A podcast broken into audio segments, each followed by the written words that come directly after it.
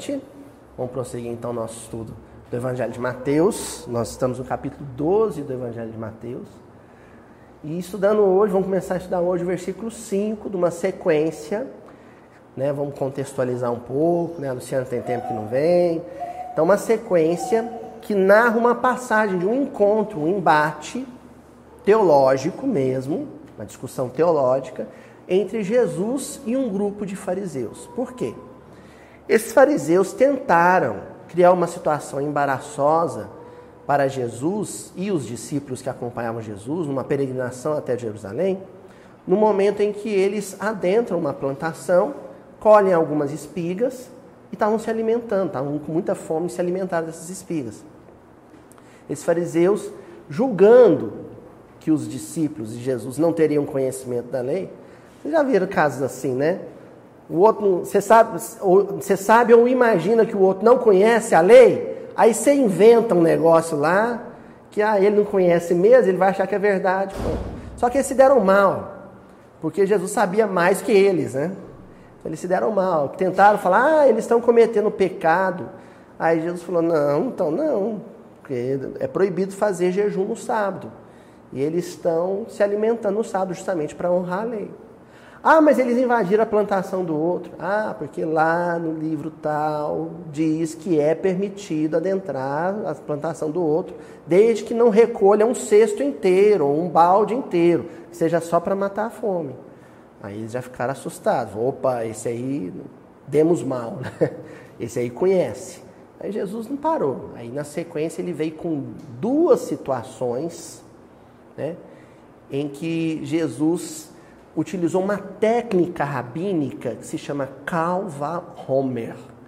O que quer dizer Kalva Homer? Quer dizer leve e pesado. Então o que, que Jesus fez? Numa mão estava a situação que aconteceu ali no momento. Os discípulos invadiram a plantação e colheram algumas espigas. Na outra mão o que um, algum personagem da tradição bíblica tenha feito antes. Ele falou, vamos comparar os dois? Então, se for para falar que um cometeu pecado, quem é que cometeu? Pegou uma situação em que Davi se alimentou com um grupo de amigos dos pães da proposição, que ficam no Santo dos Santos, no tabernáculo, no templo. Vamos ver então? Coloca no level pesado. Qual que é mais pesado? Qual que tem mais peso de pecado então? Aí, opa, então para eu dizer que os discípulos cometeram pecado, uma profanação, eu vou ter que dizer que Davi também cometeu. Aí recuaram. Então, Calva Homer é essa técnica rabínica em que você pega uma situação bíblica, pega a situação real que está acontecendo e compara. Qual que tem mais peso? Qual que tem mais valor? Qual que tem mais intensidade? Essa é a técnica de Jesus. Hoje ele vai fazer o Calva Homer de novo que ele vai remeter a uma outra situação. Vamos ver qual é? Ó, Mateus capítulo 12, versículo 5.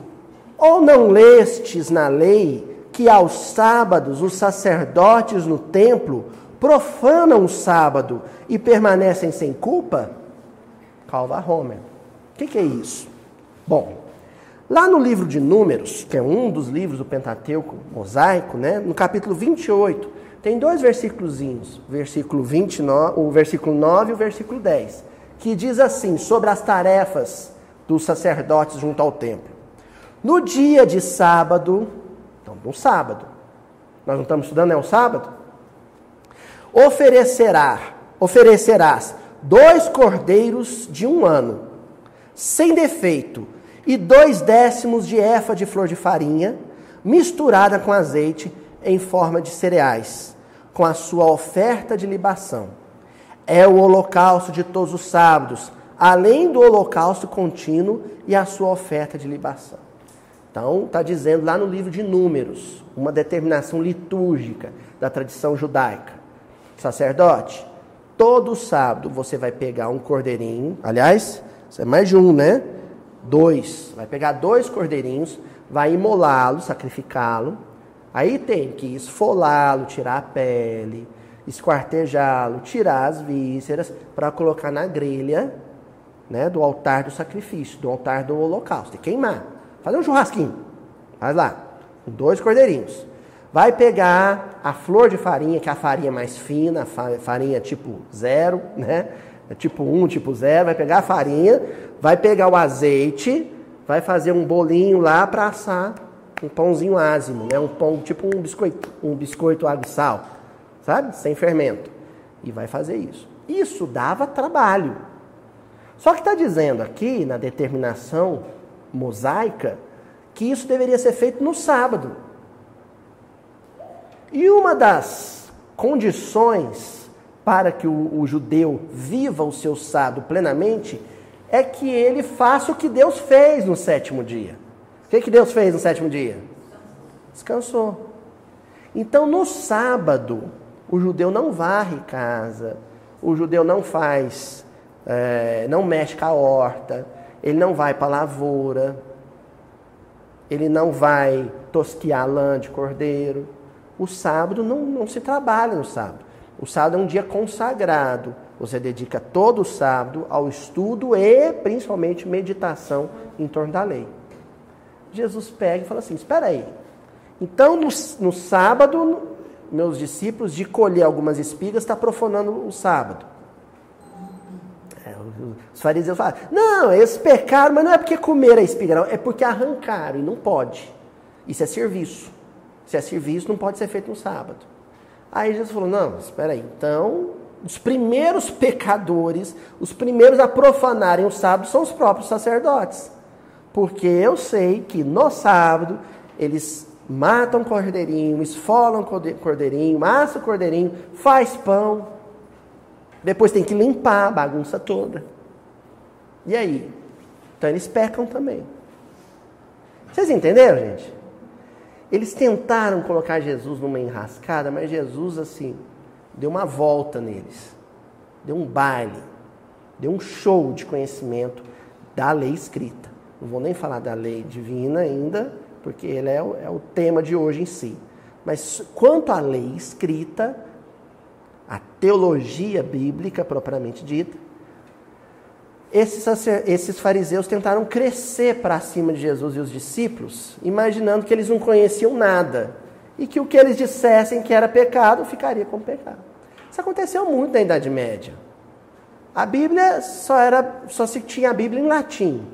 Só quem sabia latim eram sacerdotes. As pessoas, além de não conhecerem o latim, não conheciam a escrita nenhuma, porque era uma sociedade iletrada. As pessoas não eram analfabetas.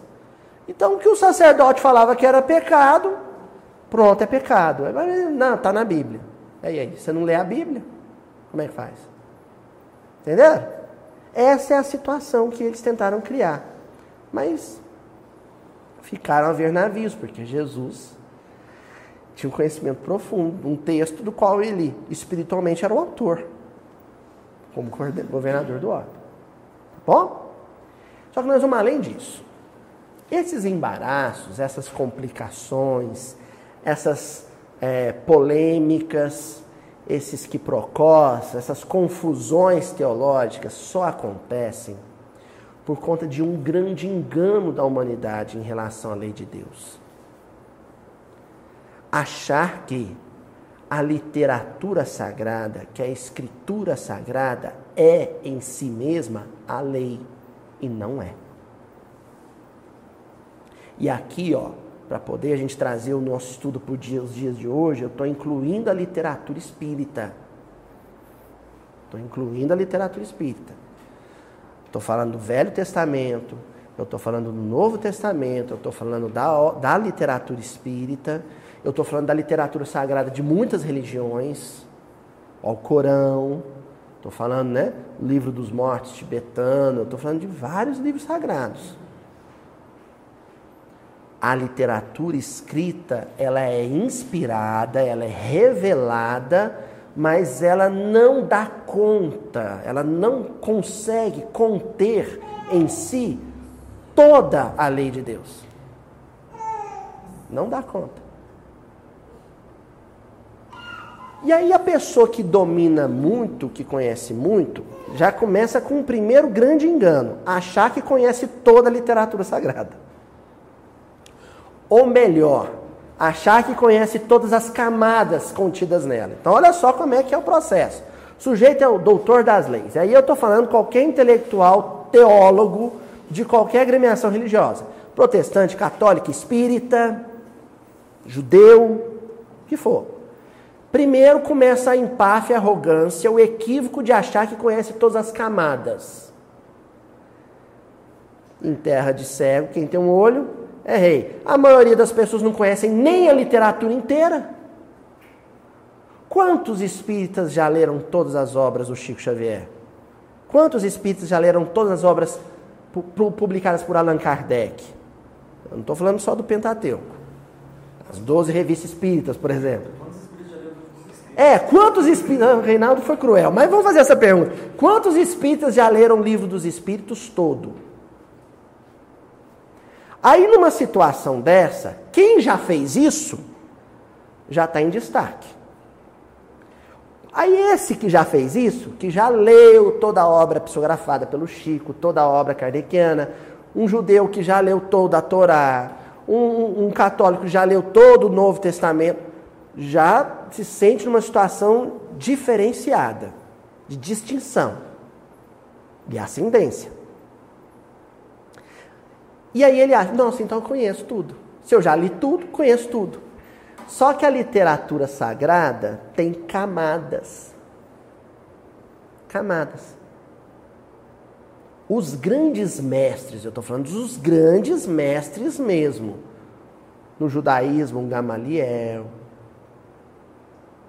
No cristianismo, um Paulo de Tarso. Eles sabiam que né? Você tem que ir tirando as camadas e aprofundando naquele, naquela literatura, naquele escrito. Vamos fazer de conta que algum desses mestres sábios conseguiu tirar todas as camadas e na camada mais profunda, ele conhece toda a lei de Deus? Não. Entenderam onde, onde nós vamos chegar? Porque aquela literatura sagrada mesmo em toda a sua profundidade, não dá conta de conter toda a lei de Deus. Porque o universo é infinito e a lei de Deus é do tamanho do universo. E a escrita humana, a, a ela é finita. Ela tem limites. A obra intelectual humana e a revelação, a, a, a, escritura, por mais que ela seja revelada, ela é traduzida para a linguagem humana, essa linguagem é limitada. Quantas e quantas ocasiões no livro dos Espíritos, Kardec faz uma pergunta, os Espíritos falam, ó, oh, não vou falar sobre isso porque vocês não vão entender. Aí Kardec insiste, mas por que, que nós não vamos entender? Porque não existe no vocabulário de vocês uma palavra para definir isso. Fala, Tanzinho. Como? Apostilas? Não, ela tem muitas camadas, é muito mais que uma apostila. É muito mais. É literatura sagrada. Entendi. Você está falando que tem níveis de, de entendimento, né? Mas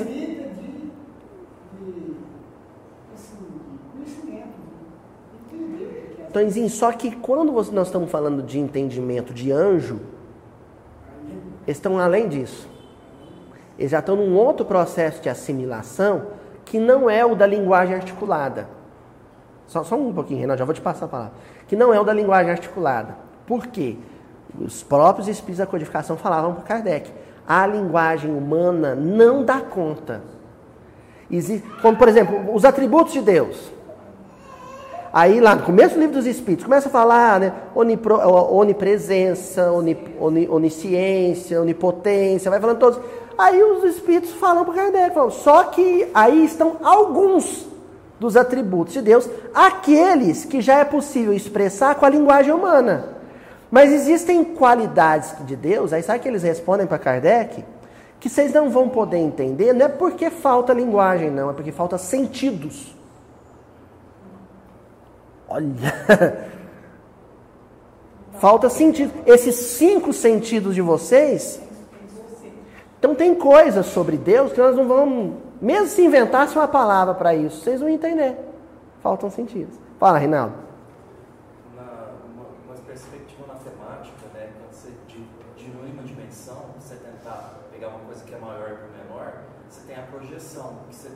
em escalas, né? Com a projeção da sombra da luz, né? Então até remete lá o, mito da caverna. Então, se você tem uma coisa que só estão vendo sua sombra, ele é uma projeção do que é. Mas não é a coisa em si. Não é, não é a coisa em si. Tem muito menos detalhe. Bem lembrado, bem então, lembrado. Então, assim, essa projeção da projeção na matemática que a gente pode pegar a luz né, como projeção da sombra, é uma ótima metáfora. Talvez e aí a gente percebe a influência da, da cultura grega, o mito da caverna, por exemplo, que você mencionou, no pensamento de Paulo, porque ele era grego também, né? Quando ele fala lá na, na famosa epístola aos Coríntios, né? Quando ele fala, fala assim, agora vemos em espelho, mas então um dia veremos face a face e conhecerei como sou conhecido. Lembra que ele fala isso no final? ainda que eu falasse a língua dos anjos, né? ele termina dizendo isso. Ele faz tudo que a gente enxerga sobre a face de Deus, por enquanto, é sombra, é reflexo, não é a face em si, porque nós não temos olhos de ver, nós não damos conta disso. Então, nós vamos destacar nesse versículo de hoje uma palavrinha e vamos tentar ver todas as as possibilidades de entendimento sobre ela, para quê? Chegar a qual conclusão? Já vou antecipar a conclusão. Ninguém pode dizer que a conhece plenamente no mundo terreno, na experiência terrena. Que palavra é essa? Lei. Lei. Então, quando Jesus diz assim, não lestes ou não lestes, ele está falando de uma face da lei, uma sombra da lei, um reflexo da lei. A lei escrita. Então nós vamos falar aqui de três perspectivas, três pontos de vista sob a lei, que estão abrigados, contidos dentro da palavra lei. É a lei aí com letra maiúscula. Primeiro, a lei escrita. A lei escrita, a lei revelada nos livros sagrados, nas escrituras sagradas, ela é a sua face, face mais fosca. Olha, a gente se achava o máximo porque estuda toda quarta-feira o Evangelho de Mateus aqui, né? A gente está ainda, a gente engatinhando, porque nós ainda estamos lutando, lutando, esforçando, esforçando, fazendo isso aqui para entender a lei escrita. A lei escrita, que é a sua face mais primária, mais limitada. Por quê? Tem a limitação da linguagem humana. Nós ainda estamos sofrendo com a questão da tradução. O Haroldo está sofrendo lá por nós, né? Está sofrendo com a questão da tradução. Porque a linguagem é limitada. A língua portuguesa tem limitações em relação ao hebraico, por exemplo. E a grega tinha relação, limitações em relação ao hebraico. E a língua hebraica, por sua vez, tinha limitações em relação a uma segunda face da lei, que é a lei oral. A lei oral, oh, Luiz, mas não é linguagem também? Nós não estamos falando também de palavra, de idioma, né? mas a lei oral, ela é mais flexível. Se eu quiser eu venho quatro quartas-feiras aqui, quatro reuniões, falando do mesmo versículo. O que, que a oralidade vai estar tá me permitindo fazer? E essa é a razão desses estudos, desses esforços nossos para publicar esses vídeos no YouTube serem tão importantes. A gente tem consciência da importância deles. Porque a oralidade, ela te permite escrever e reescrever e reescrever e reescrever um texto escrito que está impresso e acabou. O texto é aquilo texto escrito. A oralidade, ela te permite trabalhar com a matéria escrita, mas como um pizzaiolo, por exemplo, ou um padeiro trabalha com a massa, dando formatos diferentes, dimensões diferentes. Entenderam? Então, na tradição hebraica, você tinha a lei escrita, é aquela que foi para a tábua, para o pergaminho, mas você tinha a lei oral, que é a que saía da boca inspirada dos rabinos, dos mestres. É quando eles iam no sábado, por exemplo, na sinagoga, liam um trechinho, uma paraxá, e em seguida comentavam. Na semana seguinte, repetiam a mesma leitura e comentavam. Então, essa oralidade, que na época, por não ter o registro de áudio, né, ela era transmitida, memorizada e expandida, geração após geração, ela é uma outra face da lei.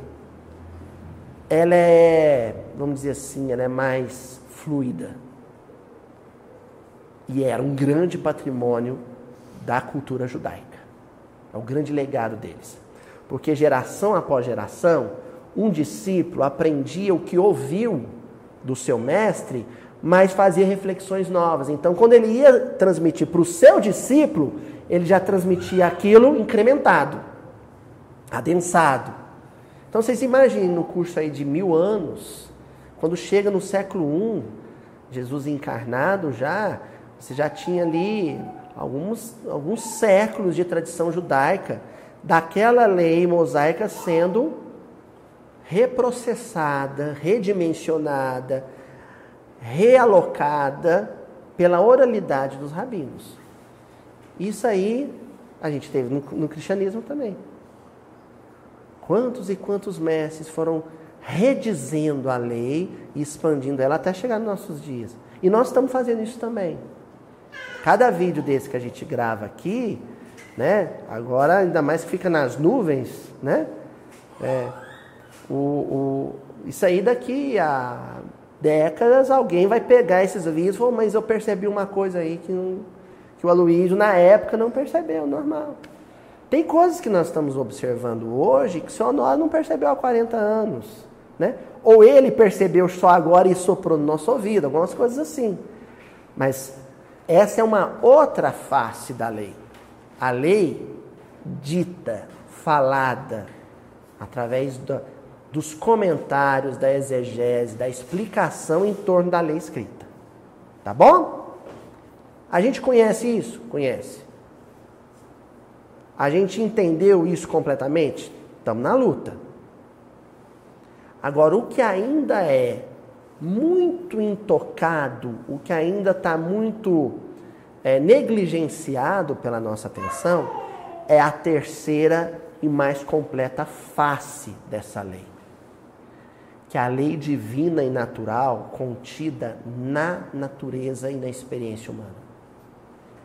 É a lei que não é nem, tá nem escrita e nem falada. Ela está. Ponto. O Paulo já falou assim: que viagem que é essa, né, Paulo? Que maluquice que é essa? Que lei é essa? Ela está aí. Aonde? Um choro de uma criança. Está ali.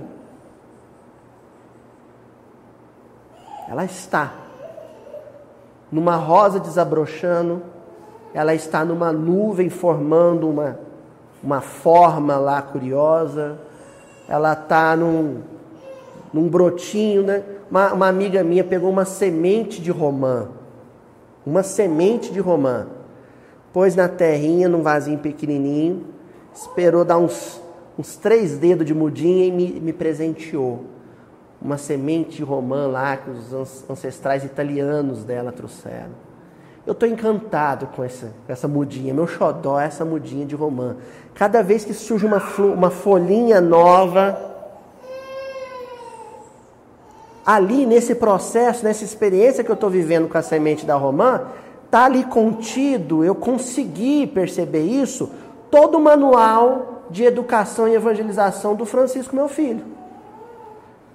O meu curso de pai gestante está ali, na semente da romã. Então, essa lei está aí.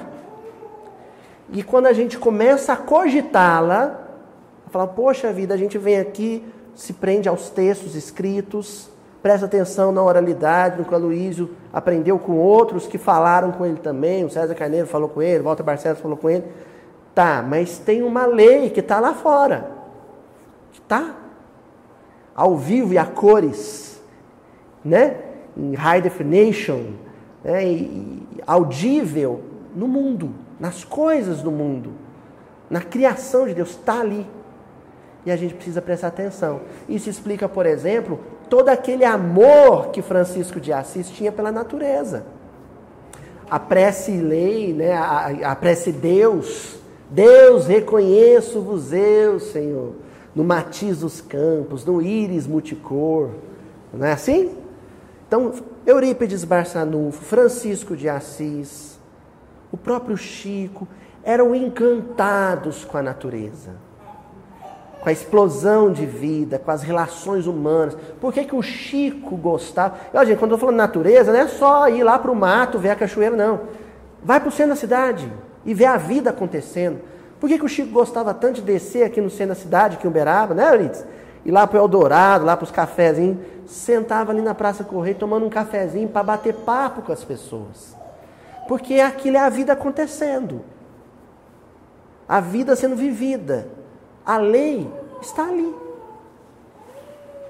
Quer ver uma coisa? Livro O Consolador. Questão 271. Então, livro de Emmanuel, de perguntas e respostas com Emmanuel. Na questão 271, os amigos lá de Pedro Leopoldo perguntaram para Emmanuel, já percebendo que existe algo que transcendia a tradição mosaica, que transcendia a tradição do próprio Novo Testamento e tudo mais. Olha só a pergunta. Moisés transmitiu ao mundo a lei definitiva? E aí, gente, por extensão, Paulo de Tarso, escrevendo as cartas, transmitiu ao mundo a lei definitiva? Depois, Kardec, publicando as obras básicas, transmitiu ao mundo a lei definitiva? Parece que é uma coisa meio de blasfêmia que eu estou falando, mas não é. Isso está sendo dito por eles. Quando Kardec diz, por exemplo, assim, o Espiritismo transmitiu a sua primeira palavra, mas nunca dirá a sua última palavra. Porque a vida está acontecendo e a lei de Deus está aflorando. Aí Emmanuel responde: O profeta de Israel, Moisés, deu à terra as bases da lei divina e imutável mas não toda a lei integral e definitiva. Então, olha só.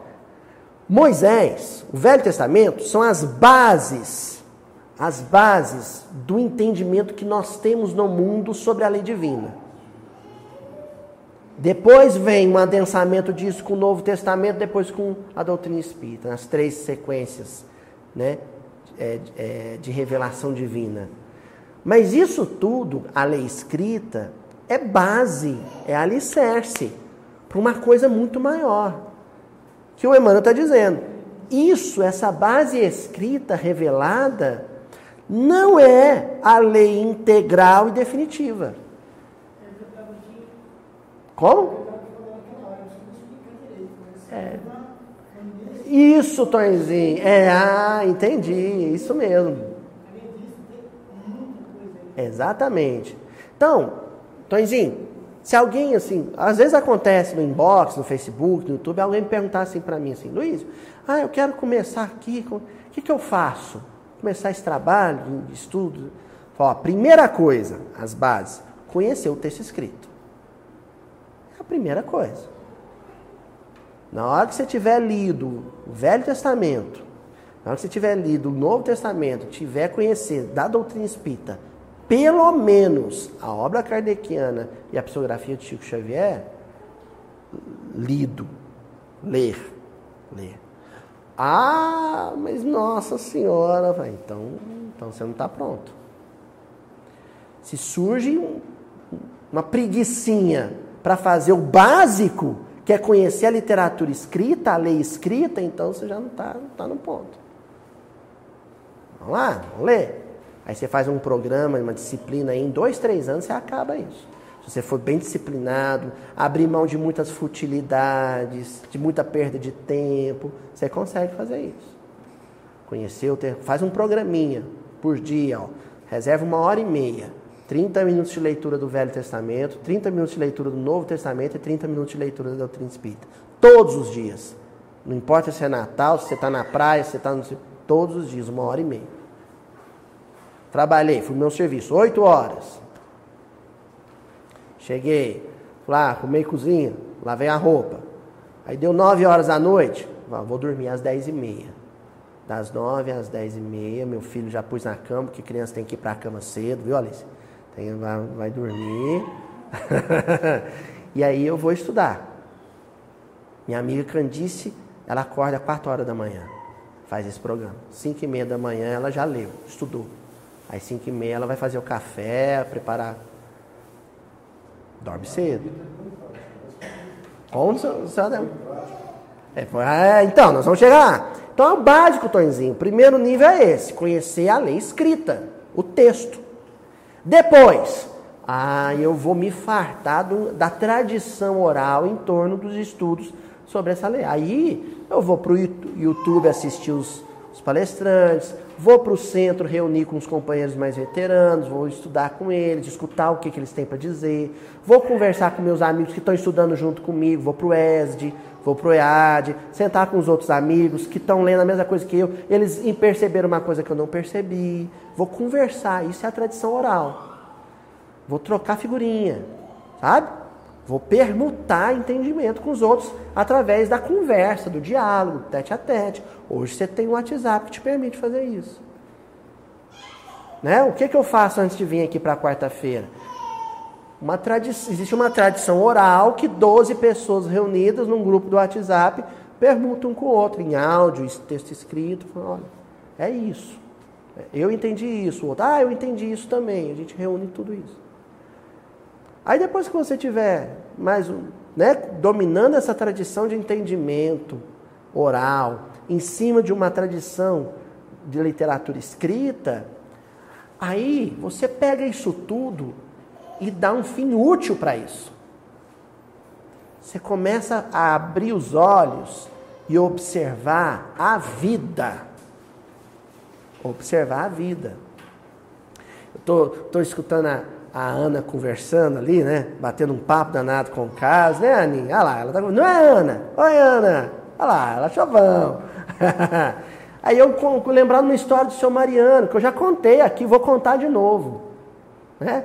A história do seu Mariano da Cunha Júnior, tio de Eurípides Barçanufo, lá em Santa Maria. Ele lendo o Evangelho, depois comentando o Evangelho, então ali estava a, a lei escrita e a lei oral, certo? Ele lia o evangelho, apresentava o texto escrito, depois comentava. E as pessoas ali querendo assimilar a lei escrita e a lei oral. Aí um bebezinho que nem a Ana resmungando, né, conversando, querendo, né? Choramingando. E o povo ficando nervoso com aquilo. Porque queria entender a lei escrita e a lei oral. Mas não percebeu que ali estava a lei de Deus. Seu Mariano fechou o evangelho e falou: Ó, Cara feia de espírita atrapalha mais a reunião que o choro de criança inocente.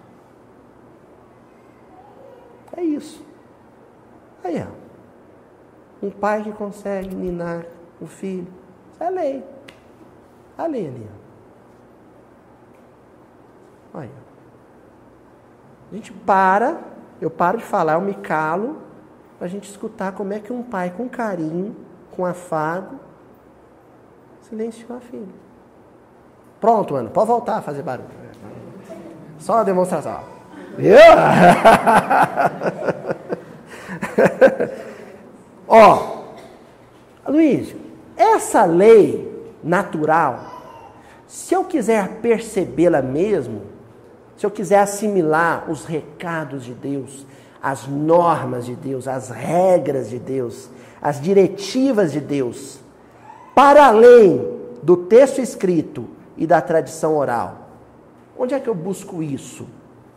É simplesmente sentar numa, prece, numa praça e ficar olhando as pessoas? Simplesmente ir para a beira de um lago e ficar observando os patinhos? É só isso? Não. Na verdade, a natureza, o movimento da vida projeta, projeta entendimento sobre você, mas precisa de uma lousa, de um painel, sobre o qual esse entendimento se projete.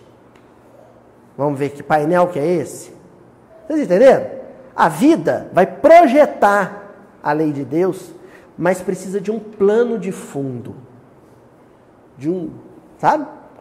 Uma, uma lousa, onde ela apareça.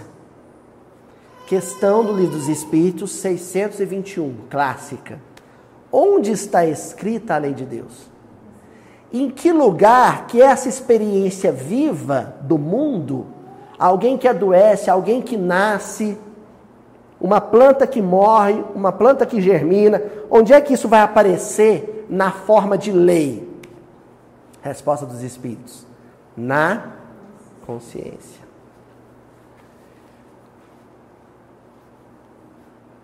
na consciência.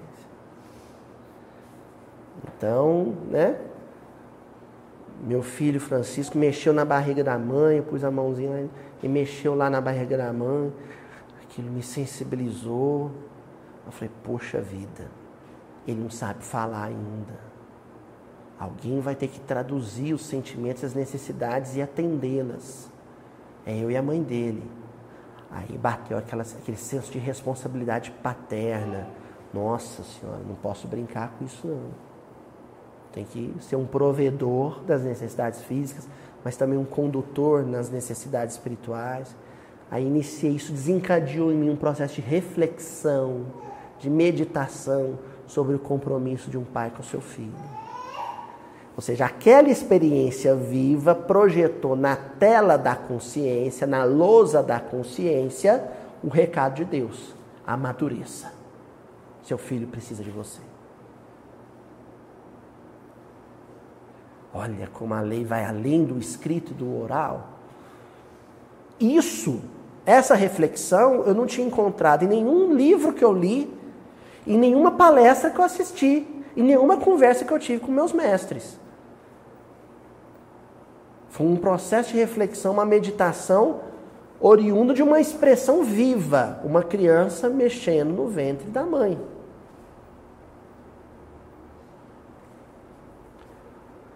No livro dos Espíritos, aí na questão 629, então na sequência, né, oito questões depois, Kardec pergunta assim: que definição se pode dar então para moral? Se a lei de Deus projetada na consciência é uma face moral dela, porque aquilo que é físico, que é lei biológica, por exemplo, na consciência vira entendimento moral. Entendeu?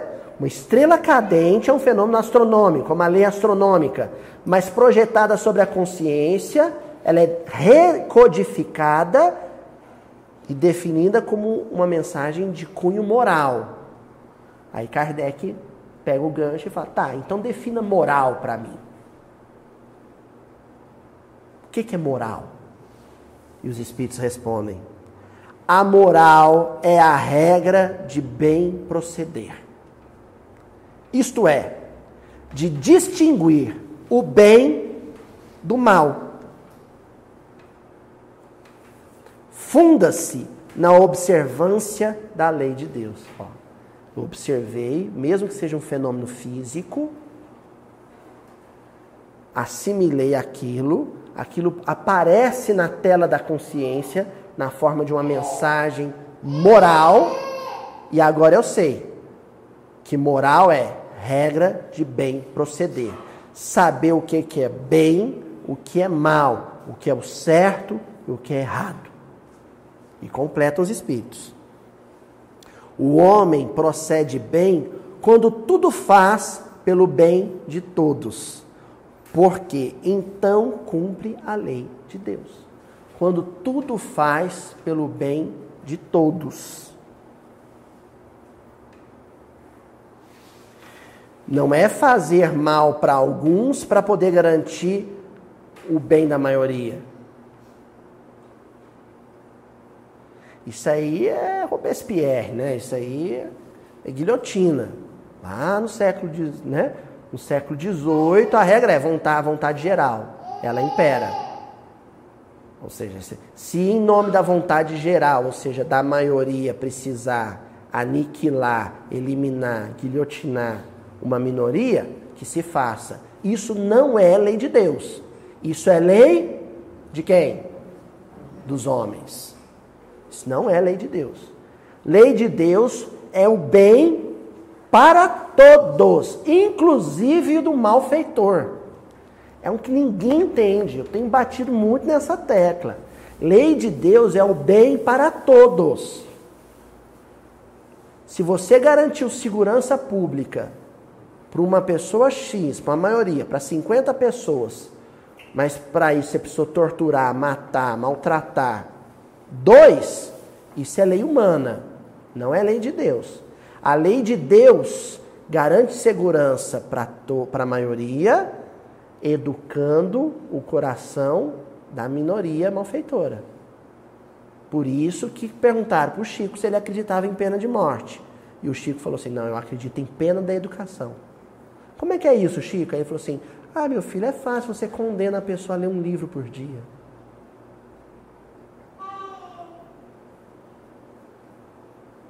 Mas aí você tem uma prisão que não tem nem vaso sanitário, vai para aquele livro. Né? Um vaso sanitário para 20 numa cela. Sei que você, né? Isso não é lei de Deus. Isso é punição humana, é condenação humana, não é lei de Deus. Querem ver? Livro dos Espíritos ainda. Questão de 174. Nós estamos na sequência, né? De uma série de questões sobre a lei divina natural. Kardec pergunta assim: sendo a justiça uma lei da natureza, então ele está falando dessa lei projetada na consciência. Ele não está falando da lei da Bíblia. Tá, né? Mas ela nas suas camadas mais profundas não na sua literalidade, que é até onde as pessoas chegam, no literal. Ele está falando de uma coisa integral, maior. Como se explica que os homens a entendam de modos tão diferentes, considerando uns justos o que a outros parece injusto? Se a lei de Deus, plena, absoluta, está aí, por que, que uns entende que tal coisa é justiça e outros entendem que tal coisa é injustiça. De onde vem essa, essa discordância no entendimento da lei? Olha a resposta dos espíritos. É porque esse sentimento, se, a esse sentimento, o de justiça, se misturam paixões que o alteram, como sucede a maior parte de outros sentimentos naturais fazendo que os homens vejam as coisas por um prisma falso. Sabe o que acontece? Existe um, um ímpeto uh, interior, né? uma força interior que te mostra o que é o bem e o que é o mal. É a lei de Deus projetada na sua consciência. O problema é que na hora que ela vai se expressar, quando ela vai ser racionalizada e depois verbalizada, ela se mistura, se contamina com sentimentos de ordem inferior, de inveja, de ciúme, de raiva, de medo, de ganância. Aí misturou, aquilo não presta mais. Não presta mais. Não está valendo nada. Então, as nossas leis humanas elas, elas refletem as nossas necessidades sociais, elas refletem sim a inspiração divina, porém elas foram contaminadas pelos sentimentos humanos inferiores dos nossos governantes, todos eles, em todas as épocas. Como professor de história, pode garantir para vocês, não salva uma época. Elas são impregnadas disso. Então a gente às vezes fica com uma ideia de esperança, mas uma esperança em, em uma estrutura que ela é, está contaminada. Esperança a gente tem que ter em Deus. Esperança em Deus.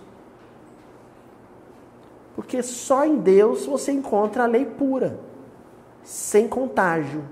sem mácula, sem manchas. No mais, vai ter as dificuldades todas de qualquer homem.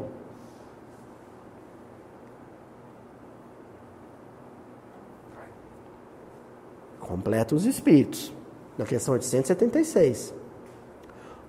Posto de parte o direito que a lei humana consagra, então tá, Kardec falou assim, então vamos colocar de lado essa legislação humana, a lei dos homens.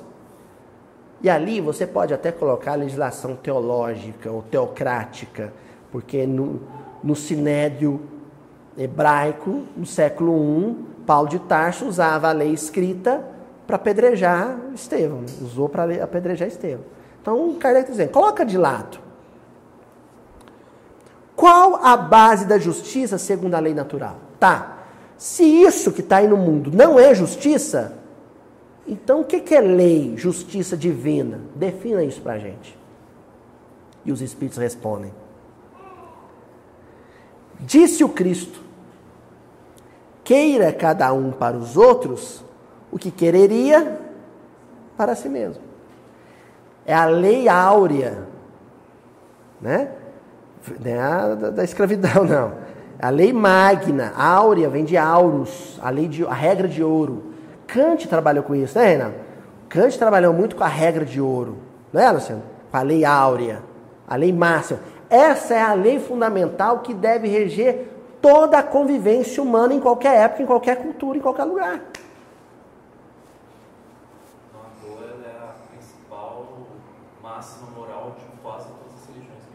E ela é um elemento que vai equacionar com todas as circunstâncias. Você vai dialogar com as circunstâncias utilizando ela, entendeu?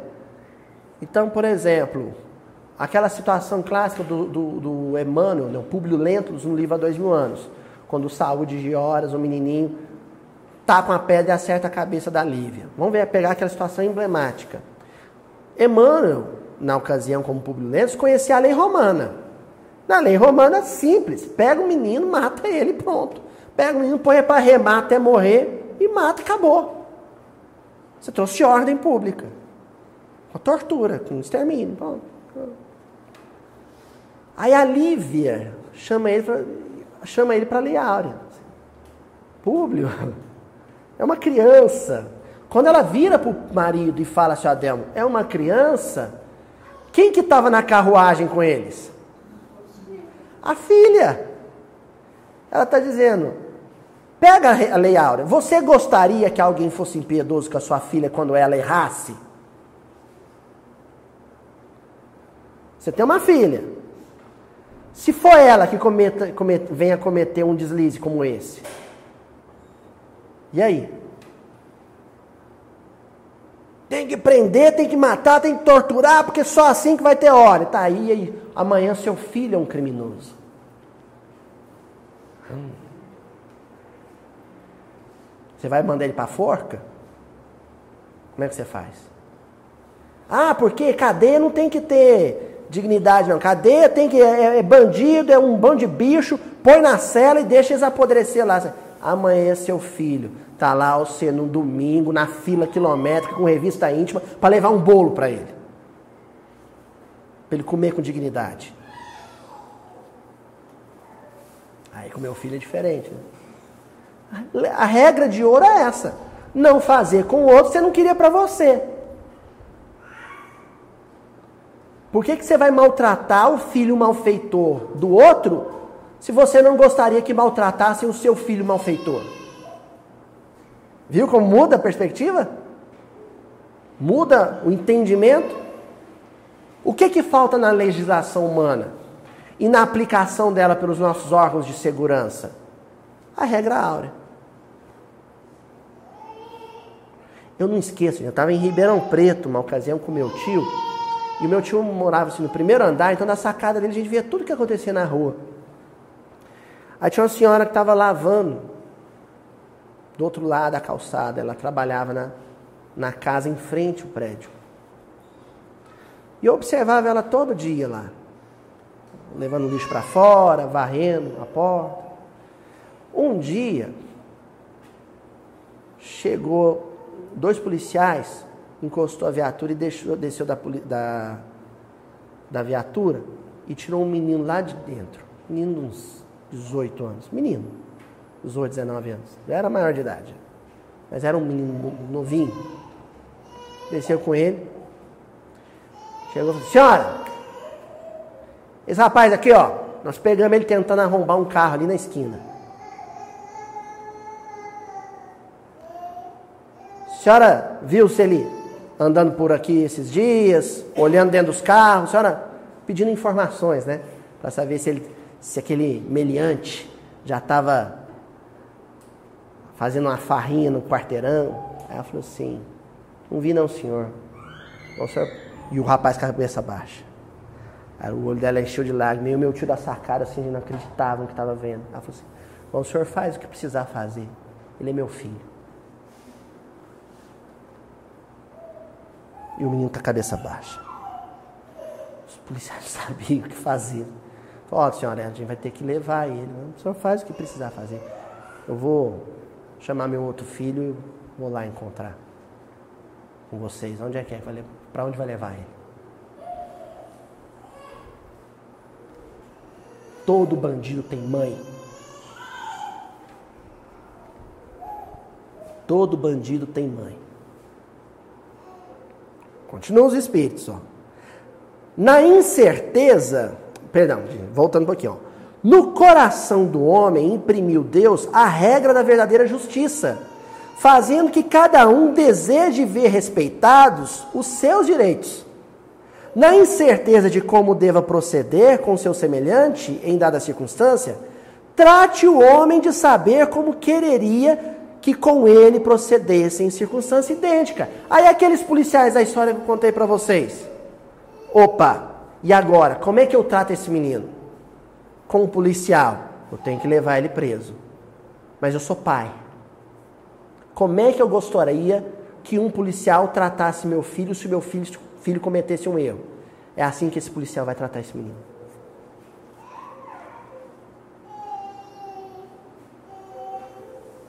Nós estamos falando aqui de cristianismo, viu? né? Às vezes o pessoal vai assistir isso, não vai concordar comigo, sei, mas não estou falando aqui de cristianismo. Isso aqui é um estudo minucioso do Evangelho de Jesus. Eu não poderia dizer outra coisa. Eu não tenho um compromisso midiático, sabe, com a maioria da população brasileira, que estatisticamente eu sei que é a favor de que se bata em bandido, que se torture o um menino que é criminoso. Eu, eu, desculpe, mas eu não posso agradar. Eu não tenho compromisso com quem visualiza o YouTube, tenho compromisso com o nosso Senhor Jesus Cristo. Se eu desencarnar amanhã e tiver dito algo diferente do que eu acabei de falar, eu não vou olhar no olho do Sonório. Eu não vou ter coragem de olhar no olho dele. Eu quero estar com a consciência em paz.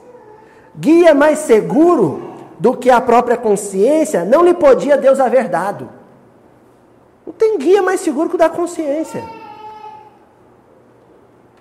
Consulta a sua consciência. Se eu tivesse nessa situação, como eu gostaria de, de ser tratado? Se fosse uma pessoa amada por mim, nessa situação, como eu gostaria que tratasse a pessoa amada?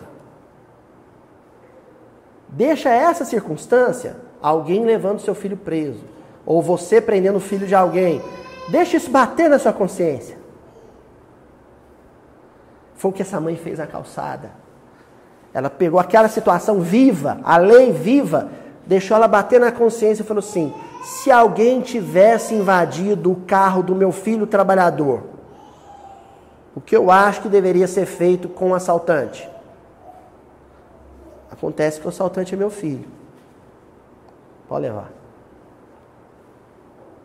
Aí o policial, se alguém tivesse prendido meu filho assaltante, que eu gostaria que fizessem com meu filho assaltante? Tratassem com dignidade, com humanidade, é como eu vou tratar ele. Questão 879 do Livro dos Espíritos. Qual seria o caráter do homem que praticasse a justiça em toda a sua pureza?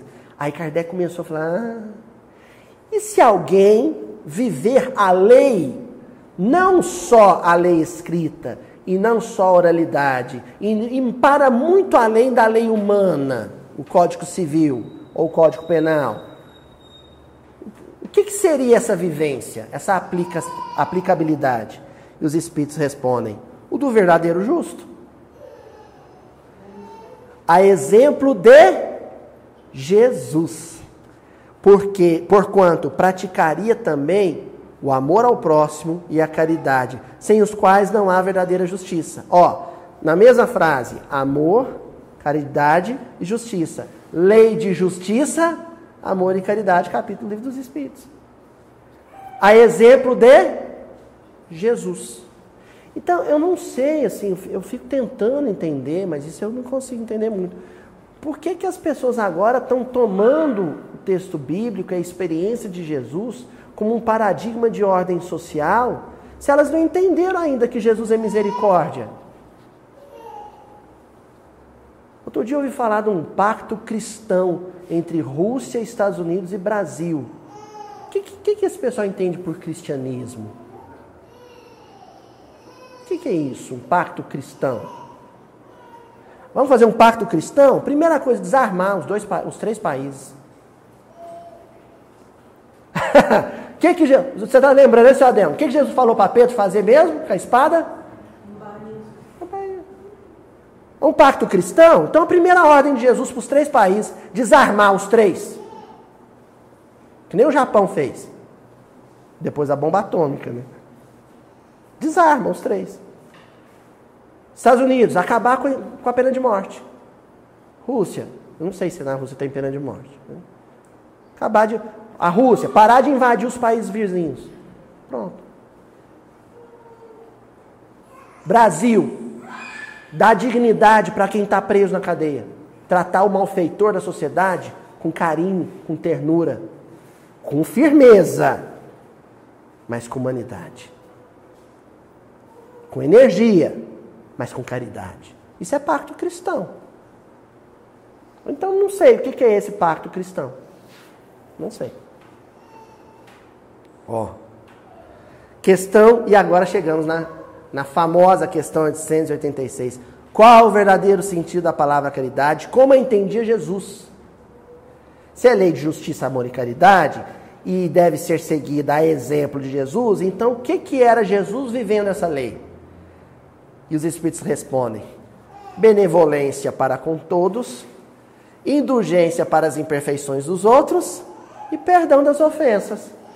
Benevolência, indulgência e perdão. Benevolência é boa vontade, é acreditar que o outro pode ser melhor. Indulgência é a doçura no falar sobre o outro, não reclamar e criticar de ninguém, falar mal de ninguém.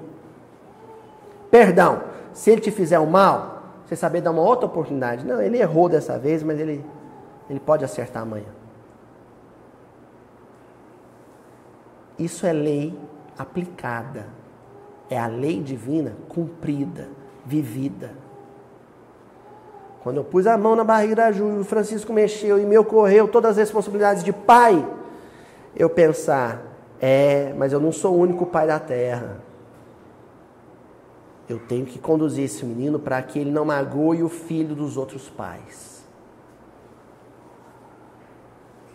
Eu tenho que criar esse menino de maneira que ele não fira, não, não entristeça, não provoque sofrimento, desconforto nos filhos de outros pais. Esse é o meu compromisso de pai. Se eu não conseguir fazer isso, falei com o pai. Se eu não conseguir ensinar para o meu filho a regra áurea, qual era o sentimento do quinto varro?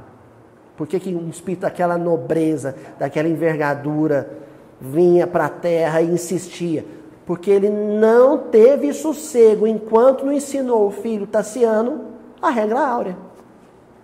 O espírito nobre que já cumpria ela, ele vivia ela plenamente, um anjo. Quinto Varro é um anjo. Mas enquanto ele não conseguiu fazer o filho Tassiano viver, aplicar, cumprir a regra áurea, ele não sossegou, não descansou. O sábado dele não chegou enquanto ele não concluiu a obra com Tassiano. E aí tudo isso, gente, leva a gente, a Dona Joana tinha até citado antes, ao Evangelho segundo o Espiritismo, capítulo 17, o item 3, o homem de bem. Vamos ver como num parágrafozinho dessa mensagem estão todas as questões do livro dos Espíritos que a gente leu aqui na noite de hoje? Olha só. O verdadeiro homem de bem é o que cumpre a lei de justiça, amor e caridade. Acabamos de falar. Na sua maior pureza, sem sentimentos contaminando. Ela como ela é a lei de justiça, amor e caridade na sua maior pureza. Paulo dá uma bofetada no rosto de Estevão, ele cai. A lei de justiça, amor e caridade dizia: oferece a outra face. Veio um sentimentozinho de, poxa vida, por que, eu apanhei no rosto se eu não fiz nada? Estevão deixou esse sentimento contaminar o cumprimento da lei? Ele manteve a pureza do cumprimento dessa lei. Ele respirou fundo, ele alijou de si aquele sentimento que ele sabia que não era nobre, que era de indignação, de revolta, de raiva, e cumpriu a lei tal qual ela devia ser cumprida. Um homem de bem. Ofereceu outra face. Falou para Paulo: Olha, a diferença entre como você entende a lei e como eu entendo a lei. Isso aqui é a lei de Deus, olha. Não vou reagir. Se ele interroga a consciência, onde está escrita a lei de Deus? Na consciência. Se ele olha para dentro de si e vê na, na lousa da consciência, né, no painel da consciência, projetada a lei de Deus que está ao redor, que está no mundo, na vida, sobre seus próprios atos, a si mesmo perguntará se violou essa lei. Faz uma pergunta: eu violei a lei? Porque a, a, o tempo inteiro a gente está se perguntando se o outro violou a lei. O tempo inteiro a gente perguntando: Fulano, olha lá o que ele fez, aquilo é contra a lei, aquilo é o mal? Sim, aquilo é o mal. Aí você comenta: olha, veja como ele fez. E não se pergunta: eu violei a lei?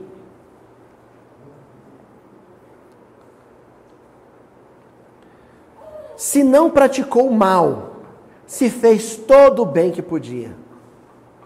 Que são coisas distintas, né? Você deixar de fazer o mal é uma virtude, mas é mil passos. É obrigação. Agora, além de deixar de fazer o mal, fazer o bem no máximo das suas forças, é dois mil passos. Aí é caridade. Ó, quando Jesus fala, se alguém te pede mil passos, anda dois mil. Ou seja, respeitar o outro, não jogar papel de picolé no chão para não gerar enchente, para não arrastar o carro do outro semelhante, isso é ética, é justiça. Agora, pegar uma vassourinha, uma pá e catar os papéis da rua, que não foi você que jogou, isso aí é caridade. Isso é misericórdia. Isso é a lei. É todo o bem que podia. Se fez todo o bem que podia e se desprezou voluntariamente alguma ocasião de ser útil. Se ninguém tem qualquer queixa dele, Ave Maria. Enfim, se fez a outra em tudo o que desejaria que lhe fizessem. A regra aula. É um homem de bem. Esses fariseus, vigiando o comportamento litúrgico dos discípulos, estavam muito longe de entender a lei nessa perspectiva. Eles conheciam a lei escrita, conheciam mal a lei oral, porque o, o, a gema preciosa, o diamante da tradição oral, não eram essas regras litúrgicas, não. Era outra coisa. E estavam muito distantes de entender, de perceber a lei viva, a lei que estão nas circunstâncias, a lei que está na natureza, a lei que está na vida acontecendo. Muito longe disso. E aí a gente encerra com capítulo 16 do livro Abrigo, que se chama Cumprimento da Lei. Porque o homem de bem, gente, ele é um cumpridor da lei. Ele não é um teólogo decifrador da lei. Ele já decifrou a lei. Ele agora está em outro nível. Viu, Toizinho? Ele é um cumpridor da lei. O homem de bem é um aplicador da lei. É um vivenciador da lei. E aí tem uma fala do Emmanuel em torno daquele versículo: Não vim destruir a lei, mas dar-lhe cumprimento. O que é dar cumprimento à lei? Ah, respeitar o sábado, lavar as mãos antes da refeição. O que é isso?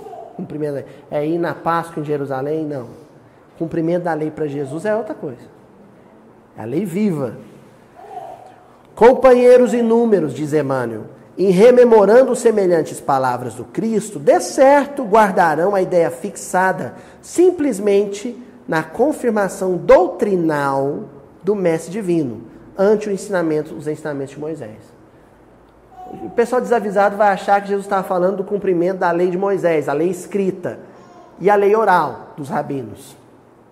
A lição, todavia, é mais profunda. Jesus era um cumpridor da lei viva, a lei plena, a lei absoluta. Compreendendo que o amor rege a justiça na criação universal, lei de justiça, amor e caridade, preferiu testemunhar a lei vigente, plasmando-lhe a grandeza e a exatidão no próprio ser. Plasmando, sabe? Imprimindo, esculpindo na própria personalidade a lei, através da ação renovadora com que marcou a própria rota na expansão da própria luz. Ação renovadora tudo que ele fazia renovava o que estava ao redor. Renovava o ânimo das pessoas, renovava a conduta das pessoas. Mas não era chamando a atenção de ninguém. Sim, puxava a orelhazinha do Pedro de vez em quando. Mas Pedro acatava a orientação. Por quê? Porque Jesus tinha uma coisa chamada autoridade moral. Porque quando ele falava da lei escrita, através da lei oral, por detrás disso tinha uma lei viva, vivida por ele. Então Jesus era um grande comentador da lei escrita. Mas o comentário que ele fazia da lei escrita, a lei oral que ele oferecia em torno da lei escrita, tinha o peso que tinha, atravessou tantos séculos, porque ela estava alicerçada sobre uma lei vivida. É isso que nós estamos nos comprometendo agora nessa nova fase aí, né? Do, do, da expansão do evangelho dentro do movimento espírita. Porque na literatura espírita o evangelho já está lá, desde o princípio.